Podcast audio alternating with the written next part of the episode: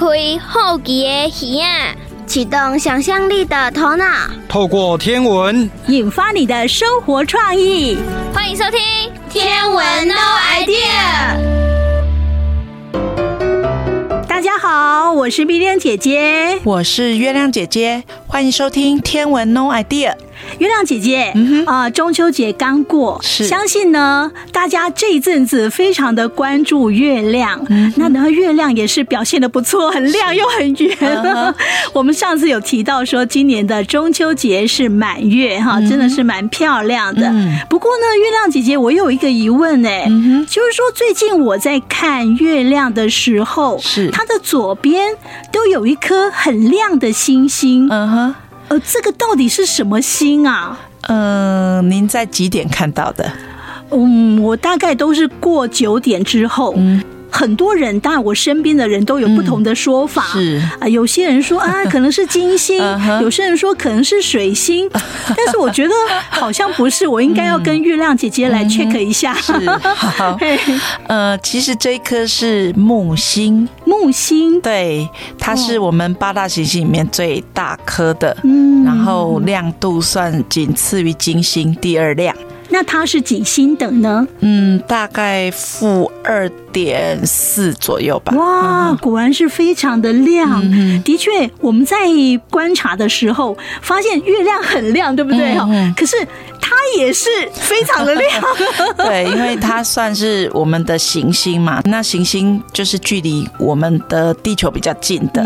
那你看到其他星星都是恒星，都是离我们超级远的。哦，是。所以呢，呃，这几天哦，看月亮的时候也看到这个木星在旁边，真的非常非常的亮哦。好，那奇怪了，月亮姐姐，我发现到说在月亮的旁边，呃，不一定都是木星。有时候是别的，这个到底是一个什么样的情况？呃，因为月亮跟呃我们的八大行星都是绕着太阳转，嗯，公转哈，那所以就是在呃每个月里面呢，月亮应该都有可能会经过我们的这几大行星，肉眼比较可见就是五大行星嘛，嗯。对，那所以比较有可能会经过就是土星、木星。火星、金星跟水星，那因为金星跟水星都很靠近太阳，嗯，那所以不可能会在晚上九点还看得到它们，所以你要用时间来判断，嗯，而且水星比较没有那么亮，通常是。太阳一下山之后，呃，就是它会出现，可是大概都差不多七点多，它就会跟着西沉了，这样子。哦，是，好像金星也不会太晚，对不对？对对对，金星它也差不多七点多，我看应该是不会超过八点左右，所以晚上九点多看到的不可能是金星了。是，那接下来的话，会是哪一颗行星很接近月亮呢？嗯，就是九月十一号是木星合月嘛，哈、嗯，对，那在九月二十七是木星冲。哦，木星冲、哦，对，所以它是会最亮，嗯、就是算是太阳。地球跟木星成一直线，哇！嗯，所以你说九月二十七，嗯哼，是哦，对，所以最近看到木星会比较亮，是，嗯哼，好，这样了解了。嗯，那接下来呢，我们要进行的是自然过生活这个单元。嗯，今天我们要介绍的节气是白露。嗯，哇，说到白露就想起柚子，嗯，是 啊，因为呢，柚子都是在白露过后开始成熟采收哈。是是，那听众朋友。有大朋友、小朋友，最近应该有吃很多柚子了吧？嗯、好，中秋节也过了哈。那今年的白露是九月七号，那中秋节在九月十号，非常的靠近哎哈。那我们也知道说，白露这个节气到了之后呢，夜晚的气温也开始下降喽，日夜温差大。所以呢，在这边要提醒我们小朋友，晚上睡觉的时候，肚子要记得盖好哦。你不要再吹冷气了，不要再吹冷气了哈。好，白露这个节气有什么特别的？我们现在赶快来收听《自然过生活》，欢迎收听老妈的生活智慧，《自然过生活》。哈啾，哈啾。哈啾！哎呀，儿子，你怎么了？没事，还好。就是有点流鼻水了，但无损我的帅气啦。帅气都挂两条鼻涕晃来晃去了，还不赶快擦一擦？真的还好啦，就昨晚忘了关电扇，吹了一晚，起来之后就……唉，真是太迷糊了。现在都已经是白露了，夜晚气温下降，日夜温差大。是的，长官，我一定会改正的。先来喝点温开水暖暖身子吧。咕噜咕噜，有没有舒服一点？现在这种时机一定要注意保养，不要只想着帅气，还在那边逞强。记住了，我的亲爱妈咪。话说，我今天早上起床时，有看到阳台上盆栽的叶子不一样哦。不一样，好像很有趣哦。来说说你的发现吧。我发现有很多露珠在叶子上开 party 哦，感觉很热闹耶。对呀，圆圆的露珠在绿绿的叶子上滚来滚去，很有趣。没错，这就是白露之后早晚温差大产生的变化哦。哦哦，所以接下来妈咪你要介绍一句古人的智慧结晶给我认识喽。答对了，仔细听。俗语说“处暑十八盆，白露勿露身”，这两句话的意思是在说，处暑人热，每天需用一盆水洗澡。过了十八天，到了白露，就不要再打赤膊喽，以免着凉。哇，很有道理，完全说出天气的变化。不过我觉得不够完善，应该再加一句话。哎，有新的领悟，很好哦，说一说。应该进化成楚楚十八盆，白露雾露生，电扇记得关，这样我才会收到提醒。最好古代有电扇可以用嘛？要不要加一句手机不要滑太久？呵呵，这点就不用了。手机当然要自由开放，玩越久越过瘾啦。确定这是你深思熟虑后要说的话？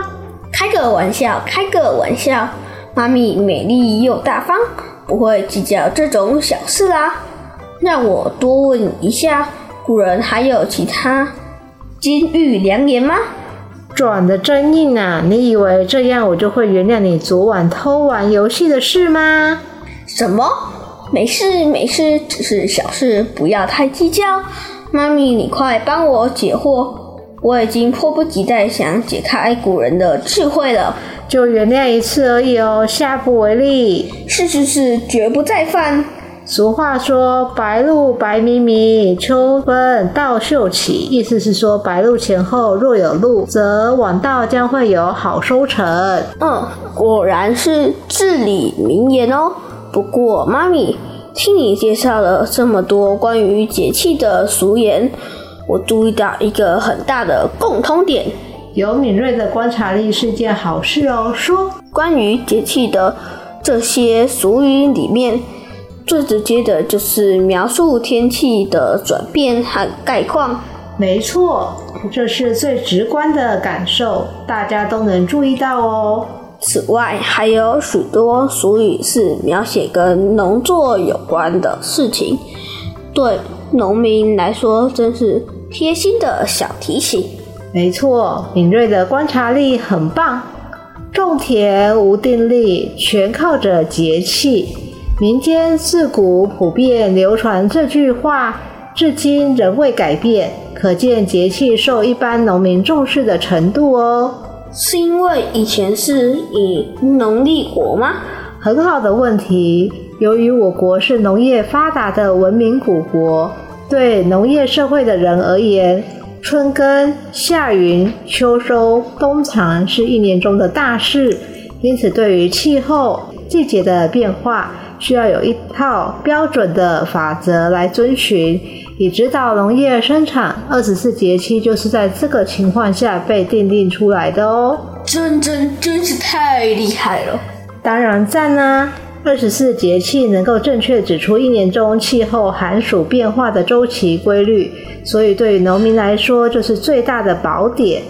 不过当然不能死板应用，还要考虑到地区的不同来微调。以现代的说法，就是还要看经纬度所在。哇，很棒的推论哦！还有吗？当然还要考虑到时代的差异，像我们现在进入地球温度上升期，也就是大家常说的温室效应，所以在参考节气时也要灵活应用。这样才能延续古人的智慧。太棒了！这一次真的表现很好哦。呵呵，当然，我可是咱们家英俊潇洒、玉树临风、天资聪颖、人中龙凤的聪明儿子。这次就不再吐槽你了，果然是聪明妈咪生出来的聪明儿子啊！接下来我们要进行的单元是历史上的他。那今天呢，我们介绍的是约翰·赫维留斯。月亮姐姐，嗯、呃，这位天文学家，他是波兰的天文学家，嗯、而且他曾经当过议员，嗯、而且他也是啤酒的酿制商，嗯、是商人哦。哦，他的身份也是很多。对，哎，月亮姐姐，嗯、你知道他在天文上面有什么样的贡献吗？嗯。他最主要是在研究月球表面哦，对，所以有一个称号叫做“月球地形研究的创始人”哦，真的，对他最早去研究月亮它的地形地貌是这样吗？嗯，是，就月面学这样子哦。那听说他之前。跟天文没什么关系，嗯，对，因为他算是继承家业嘛，就是去做啤酒的酿制商。那后来是在二十几岁的时候看到一次日环食之后，就开始对天文有兴趣，哦，启发了他对天文的爱好。嗯、是，然后他自己又盖了一座天文台。哦，哦，这样子哦，很厉害。哎，对，对，然后他就开始去钻研哦，哎，人家现在也是天文学家，所以从这个。例子来看呢，学天文啊，永远不嫌晚。嗯、是，只要你有兴趣，就开始钻研，嗯、哼一定会有一些成果。对，好，那详细的介绍，我们现在就来听历史上的他。哲学家也是天文学家。中国的天文学家跟西方的天文学家研究的是一样吗？让我们一起来看看历史上的他做了哪些事吧。嗨，雅雅又见面喽！对呀、啊，老师好。老师，嗯、今天我们搭历史上的他时空飞船要去见谁呢？嗯，我们去见约翰·赫维留斯吧。我设定雅雅记名字喽。嗯，好。飞船的参数是时间西元一六一一年，地点波兰但泽市，人物历史上的他约翰·赫维留斯。设定完毕，启动，前进波兰弹则式。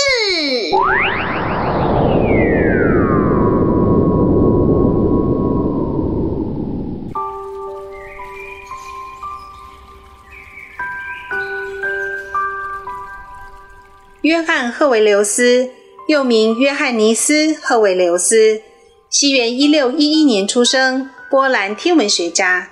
他是首批观测水星凌日的天文学家哦，也是英国皇家学会成员，四颗彗星的发现者，还是继哥白尼之后波兰第二位著名的天文人物哦。他更是月面学的创始人。嗯，什么是月面学啊？月面学是指研究月球地形的学问。嗯，月球地形？呃，比如说陨石坑、月海、环形山啊、呃、山脉等等。哦。来，我们先从三本非常有名的书来认识赫维留斯。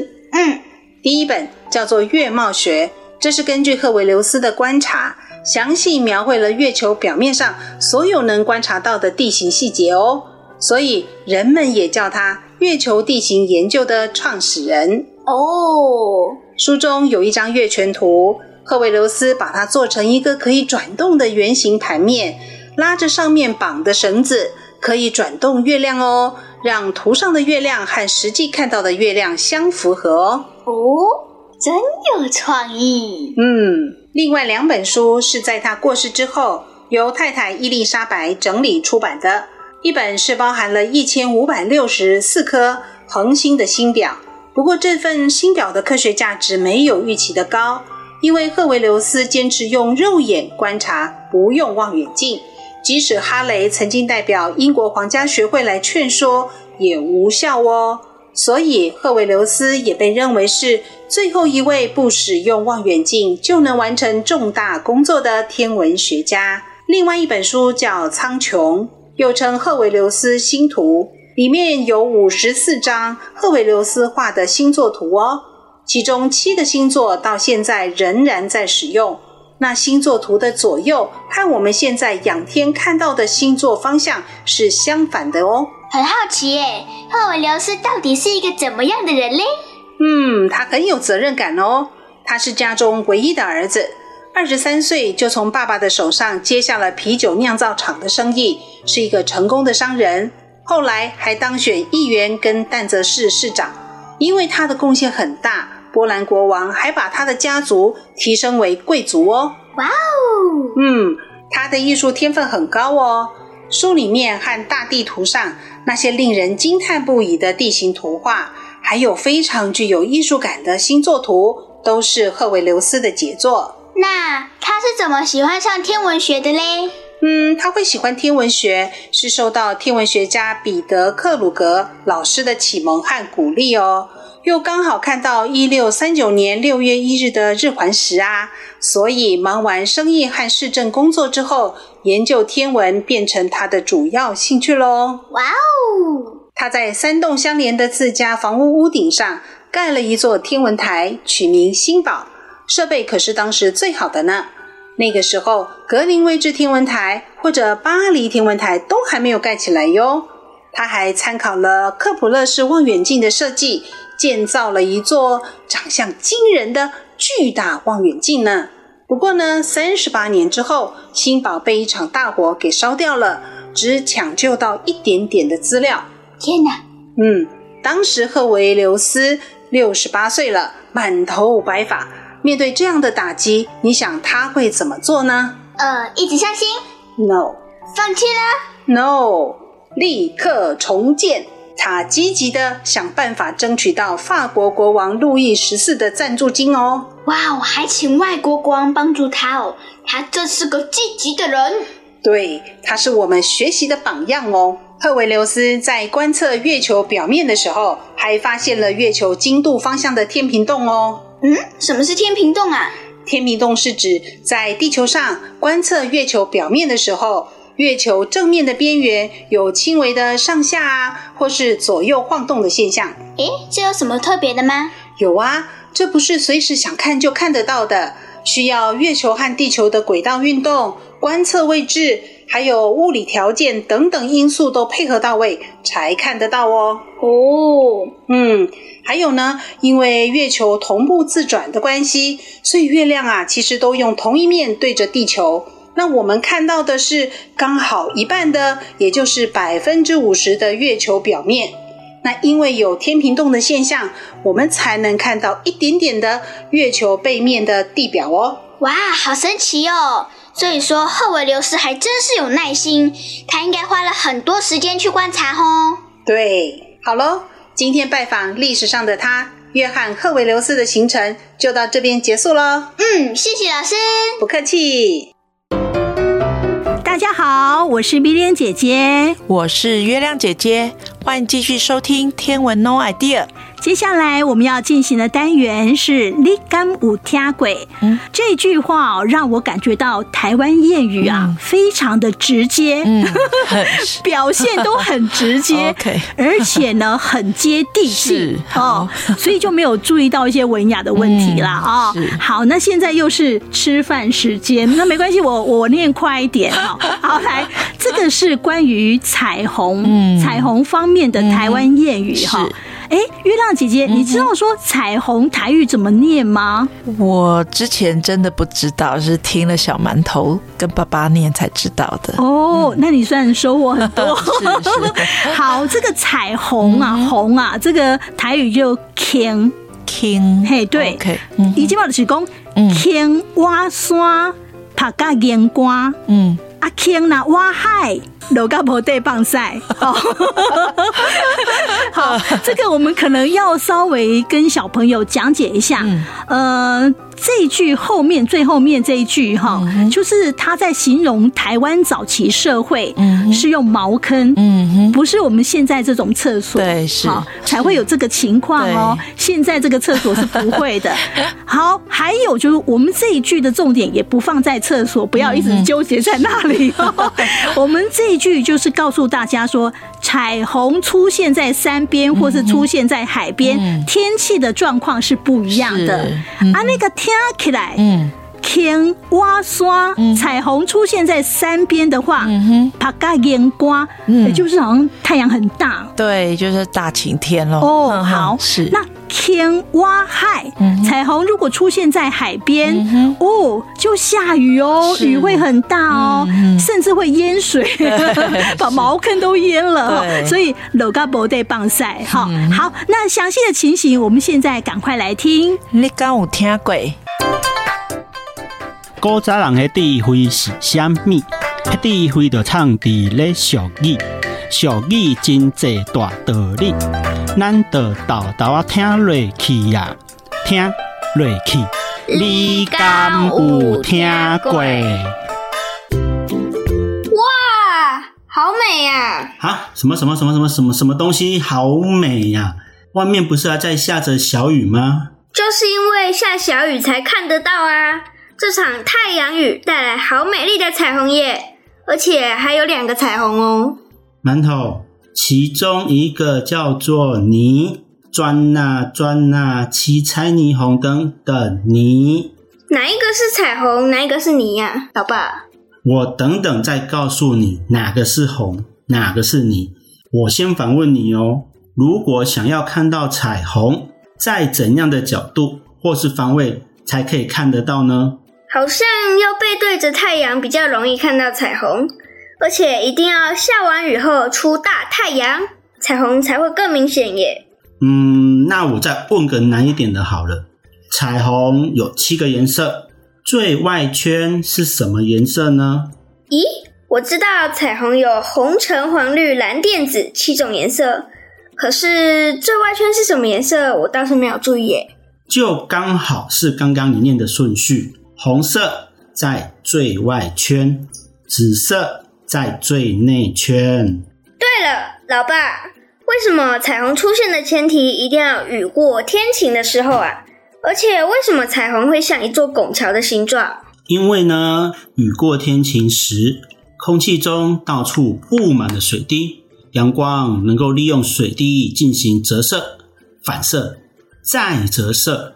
而形成呢，拥有许多不同色光的彩虹，能让我们的眼睛感受到最清楚、强烈角度的色光呢，那就是跟阳光大约呈现四十度到四十二度夹角的色光。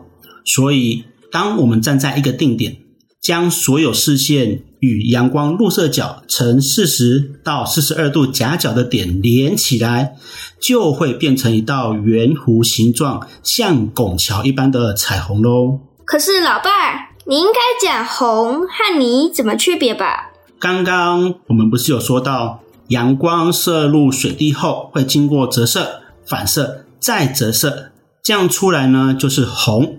而且红的颜色由外到内依序是红、橙、黄、绿、蓝、靛、紫，对吧？那么形成泥的水滴呢，会比红再多反射一次，而且会在五十度到五十三度的夹角间，所以会在红的外围出现一道颜色跟红上下颠倒的，那就是霓。所以霓的颜色呢，由外而内依序是紫、靛、蓝、绿、黄、橙、红。不过呢，霓因为光线多反射了一次，光线会减弱，所以看起来会比红还要来得暗淡一点。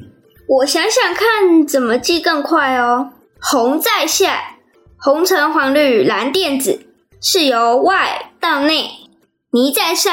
红、橙、黄、绿、蓝、靛、紫是由内到外。嗯，这样记也是可以的。那我再问你哦，彩虹的台语怎么念？彩虹，对吧？嗯，很多人是会这样直接国语翻台语的。不过呢，正确应该要念作 “king”。那你的闽南语怎么念啊？你哦，哦，有点难念哦。它念作“耶”，跟“美耶藤”的“耶”发音是一样的哦。红念作 “king”，你念作“耶”。闽南语真正不简单呢。有一句闽南语的俗语，跟夏天的彩虹有关哦。青蛙山，拍甲凝光；青蛙海，落甲无地放晒。青蛙山，彩虹依靠着山；青蛙海，彩虹依靠着海。这两句我听得懂。拍甲凝光，东西晒到怎么样啊？还有最后一句，落甲无地放晒，什么东西落甲没有地方上大号啊？嗯，我们哈就两句两句来讲好了。听蛙山，拍甲凝瓜。以台湾西部来说，如果东边的山区出现彩虹的话，那么当天呐、啊，大晴天的几率很高，甚至哦可能出现大太阳，热到啊把人晒成人干。听蛙海，热甲无地放晒。如果是台湾西边的海边出现彩虹的话，则当天下大雨的几率就会很高，而且雨势哦会可能大到把粪坑都填满，让人呐、啊、没有办法上厕所哦。老爸，为什么会说青蛙山爬嘎凝光啊？我一样先反过来问你，对于住在台湾西部的人来说，青蛙山就表示出现彩虹在。东边的山，那这时候呢，太阳应该在哪里呢？彩虹在东边的山，所以太阳在西边吧？太阳在西边，所以时间应该是啊，我知是下晡啦。规章好好，没错。在台湾的夏季，下午的时候，海风呢会将水汽吹往山区。如果东边山区的水汽呢凝结成午后雷阵雨，这时台湾西部的人在大雨过后往东边的山区看，就有机会可以看到雨后的美丽彩虹。哦，我懂了，水汽都聚集在东边山区转成下雨，所以西部平原地区的水汽相对变少，天空当然就是晴朗无云，天气就会变得比较燥热了。难怪会说青蛙山爬嘎凝光。嗯哼，看来前两句你懂了。那一样类似的问题，让你思考一下。青蛙海就表示彩虹出现在台湾西边的海。那这时候太阳应该在什么方位呢？太阳应该会在东边，而且太阳在东边表示时间应该是上午吧。推理得不错哦，青蛙海表示这时候的水汽是在台湾的西侧。那台湾的夏天是吹西南季风，所以海上丰沛的水汽就有机会呢被西南季风吹往东边的陆地。上午的水汽慢慢的累积到下午，台湾西部地区的沿海或是平原地区就有可能在下午下起午后雷阵雨。可是，老爸，我有一个疑问诶，一样都是在夏季，也是吹西南季风，为什么彩虹出现的时间点和方位不同，就会造成天气热到晒人干，跟雨势大到连上厕所都没有地方的不同结果啊？那我换个方式重新解释一次给你听好了。夏天时，当西南季风较强的时候，位于台湾西南沿海的云容易很快被吹到山区。因此，到了下午时，山区如果下完了雨，加上太阳光的照射，山边就容易出现彩虹。也因为呢，云呢早早被风吹到山区，所以西部平原地区的水汽变得比较少，就不容易下雨，导致天气酷热无比。相对来说，当西南季风比较弱的时候，云移动的不是很快，上午仍然停留在西边的台湾海峡，经过太阳照射，就容易呢在海边看到彩虹。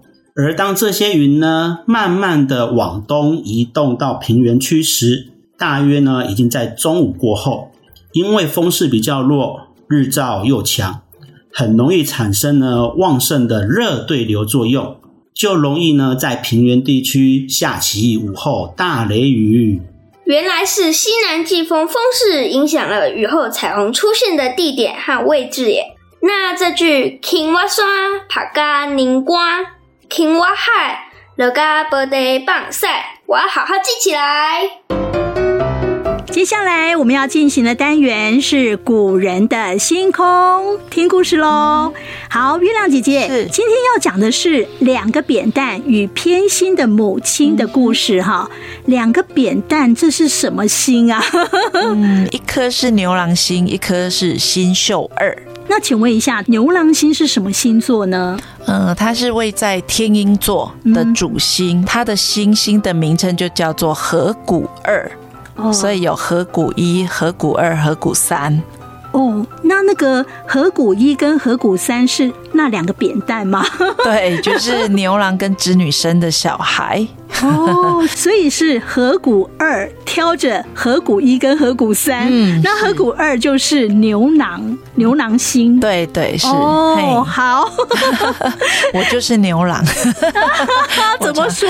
因为我都自己带着我两个小孩啊，嗯、对，然后我先生都在台北，嗯、所以他是织女。嗯、啊，因为我们很久才见面一次，哦、所以我都戏称他是织女，而是牛郎。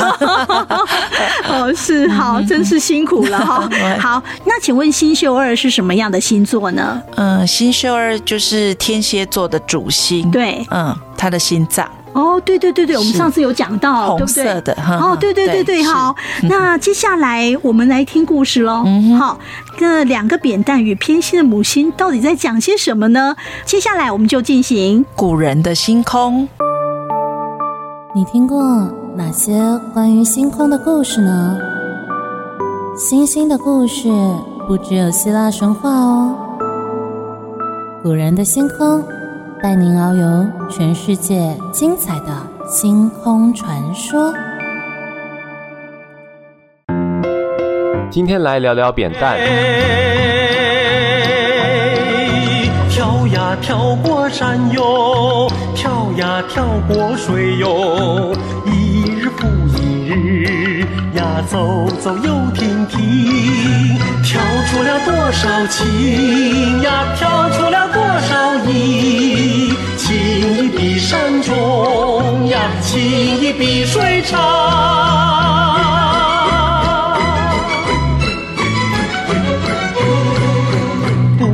山险阻哟，不怕那路途遥哟，纵担两肩挑呀，总会到底头。那是什么奇怪的歌啊，老人家？一听到扁担就想起了这首歌啊。嗯，真是古早人啊。哎呦，好了好了。我们言归正传吧。说到扁担，很可能现在的小孩根本不知道这是什么东西了，所以我们在这边稍微解释一下。扁担其实就是一种人类天平，透过杠杆原理达成平衡，可以更有效率地移动重物的简单工具。通常是用一根竹子或木棍，两端系上绳子，绳子下面会绑上篮子或其他的重物，而人就从棍子的中间。用肩膀把整个扁担给挑起来，可以用单肩，也可以用双肩，是古时候在全世界都能见到的东西。重点在于棍子两边的重量要差不多，这样就能透过重量分散，让人可以扛起更多的东西，还能够保持平衡。如果行走的节奏控制好，甚至可以达到更加省力的效果呢。以前在工地、市场或农村。常常可以看到有人挑砖、挑柴、挑菜，不过现在因为道路比较平整，所以大多用推车来取代。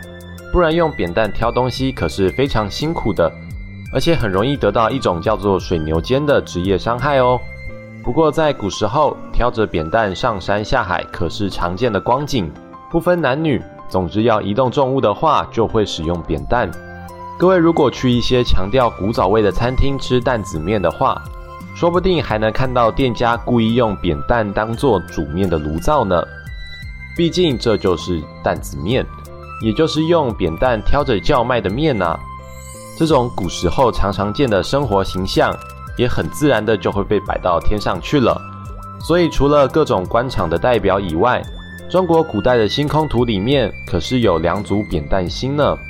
这两组扁担星正好都出现在夏季星空，所以各位可以在夏季的夜空一口气找到这两组星星。扁担星要用形状来联想并不难，既然叫扁担，顾名思义，一定是有两颗星星在旁边。象征被扛起来的东西有了两边，自然就还要有中间。换句话说，扁担星其实就是三连星，而且间隔相近，也就是三颗星星连线的意思。这个条件说难不难，但真要连得好，可也不容易。毕竟挑扁担的人应该是主角，而且扁担两端挑的东西重量也要相近。所以三颗星里面，中间的要最亮，两端的则要暗一点，但亮度又必须要差不多才行，不然就不像了。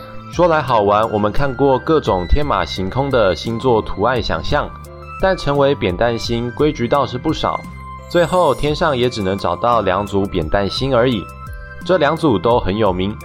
首先，我们来说的就是牛郎星，对，就是七夕情人节故事里牛郎织女的牛郎星。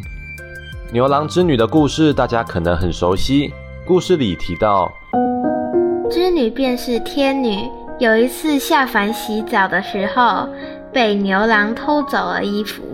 在现代这样做，牛郎就会变色狼了，当然会。马上被抓去关。不过古时候状况就不一样，织女衣服被偷走了，却还要嫁给牛郎。不过日久生情，最后他们还生了两个小孩。当然，织女从天上消失这件事情，最后还是被天界注意到了。所以天界派了神仙下来，硬是把织女带回天上去。说起来都没有人在乎织女是怎么想的啊。总之，一家被拆散之后，牛郎则到处找织女，最后才透过鹊桥，每年跟织女相会一天。虽然这个故事大家耳熟能详，不过简化版的故事通常不会特别讲到他们家的那两个小孩。其实牛郎到处找太太的时候，还带着两个小孩呢。而为了通过天河，也就是所谓的银河，要走过鹊桥，其实大家可以想想，这是多么危险的一件事情啊！这可是天上啊，一不小心就 GG 了。而牛郎为了怕小孩摔下去，特别用扁担挑起两个小孩，这招很聪明。我们看过很多高空特技表演者，在走高空钢索的时候，也都会拿一根长长的平衡杆，可以让身体保持平衡。而牛郎使用扁担挑起两个小孩，说起来也算是个妙招。嗯，古代人想象这些故事的时候，偶尔也会注重合理性的。总之，大家如果去看牛郎星的话，可以注意到牛郎星两边其实还有两颗暗一点点的小星星。答对了，就是他跟织女的两个小孩正被他挑起来，准备渡过银河去找妈妈呢。说起来，七夕根本就是阖家团圆的日子才对，可不是让夫妻两人约会的日子嘞。千万不要忘记，还有两个小孩在旁边看着啊。对了，这边附带提一下，牛郎两边带了两个小朋友。而织女星旁边其实也有四颗星构成一个四边形，也就是有名的天琴座平行四边形。虽然范围不大，因为形状非常工整，所以很容易辨认。在西方，这是乐师奥菲斯所使用的竖琴。在七夕传说里，这个是织女的织布机，看来她整天忙着工作呢。相传织女正是负责织出晚霞的天女，所以如果在傍晚看到美丽的彩霞，就知道织女今天有认真工作了。好啦，这是第一组扁担星的故事。同样在银河附近的位置，天蝎座星宿二的地方也有一组扁担星，也就是星宿二跟它旁边的两颗星星。我们以前就介绍过，星宿二是青龙的心脏。所以才有星宿之名，而龙是皇帝的象征，所以星宿二非常重要。实际上，它就是帝星。对了，虽然北极星也是帝星，通常在观测天下大事的时候，也是以北极星为基准在看待。但北极星代表的毕竟是玉皇大帝，用来观测世界局势比较适合。而且北极星一年到头都看得到。至于人间皇帝的个人运势，则用星宿二来代表。而这组扁担星挑起来的东西可不简单，这三颗星构成二十八宿的星宿，三星构成的扁担一样是挑了两个孩子，但这里挑的可是国家的命运，因为星宿一代表的是太子，而星宿三则是庶子，这两颗都代表了皇帝的继承人，也代表着道统的延续，对皇帝个人而言，显然是更加重要的。这三颗代表国家存亡的关键的星星，自然会受到相当大的重视。之前也提到过，古代有专门负责观测星宿二的星官，被称为火正，专门负责观察星宿二附近的状况，可以想见有多么重要。于是两组扁担星，一组挑着凡人的生活，一组挑着国家兴亡，说起来都是重担啊。哇，又到了节目的尾声了，时间过得很快。听我们这个节目哦，一个单元一个单元这样听下来。发现时间过得好快哦，又到尾声了哈。那我们也发现到有很多的听众朋友，他们是用线上收听的方式在听节目。呃，其实用线上收听非常的方便哈，就是说你可能身边没有收音机，可是这个节目要播出的时间到了，那怎么办呢？赶快手机，手机呢，我们就到这个快乐联播网的网站啊，然后点线上。收听这样子，你可以同步同步收听我们的节目哈。那如果说呢，中午这段时间你正好在忙，没有时间收听的话，那没有关系。等你忙完了之后呢，你再用手机 啊，你就上这个 Yes 五二加一的 Podcast 或是 YouTube。诸罗城的星空，对，这两个管道都可以听到我们天文 No Idea 的节目哦。呃，我觉得这个也很方便，因为呢，等你有空的时候，想听的时候，然后点选就有了。而且你想听几次，或者是说你想要快转或是停，都可以，非常的方便。哎，其实月亮姐姐，我跟你讲，因为我们最近呢都大概用网络收听的方式，然后用 Podcast 啦，或是说 YouTube 啦，所以我们。呃，随时有事情我们就暂停嘛，对，对不对？很方便。啊，对，或是说。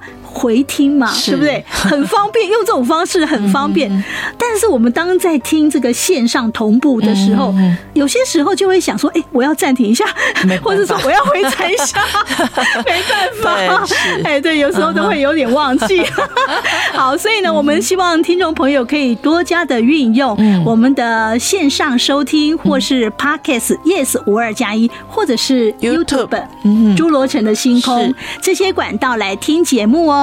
那我们今天节目就进行到这里，非常谢谢您的收听。明天同一时间，欢迎继续收听《天文 No Idea》，再见，拜拜。文化部影视及流行音乐产业局补助直播。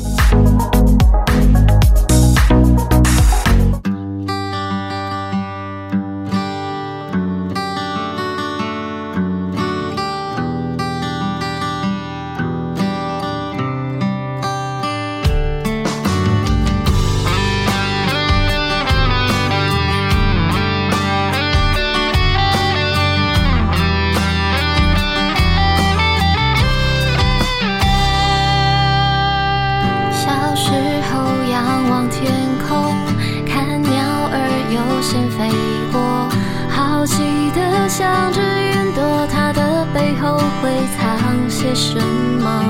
夜空中满天星斗，有一颗流星划。